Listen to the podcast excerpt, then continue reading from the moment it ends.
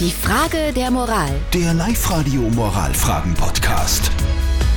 Wir kümmern uns um die Frage der Moral, die vom Thomas aus Freistadt gekommen ist.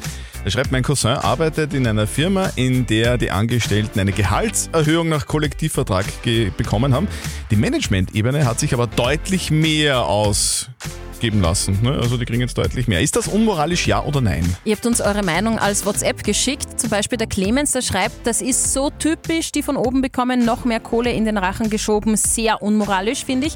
Und die Sabine hat geschrieben, zumindest hat es ein bisschen Geld gegeben, aber dass die Chefs sich wieder mehr auszahlen, geht auch absolut gar nicht. Geht das oder geht das gar nicht? Ist das unmoralisch? Was sagt unser Moralexperte Lukas Kehlin von der katholischen Privatuni in Linz dazu? Der Arbeitslohn ist das Geld, das der Kapitalist für eine bestimmte Arbeitszeit zahlt, sagt Karl Marx. Und weiter, der Arbeitslohn ist abhängig von Konkurrenz und Nachfrage und somit der Macht der kollektiven Ausverhandlung. Jetzt hat sich in den letzten Jahren und Jahrzehnten die Schere zwischen dem Verdienst von Management und Angestellten immer weiter geöffnet. In der Tat problematisch. Nicht nur moralisch, sondern auch gesellschaftlich. Denn es führt zu einer gesellschaftlichen Desintegration von oben.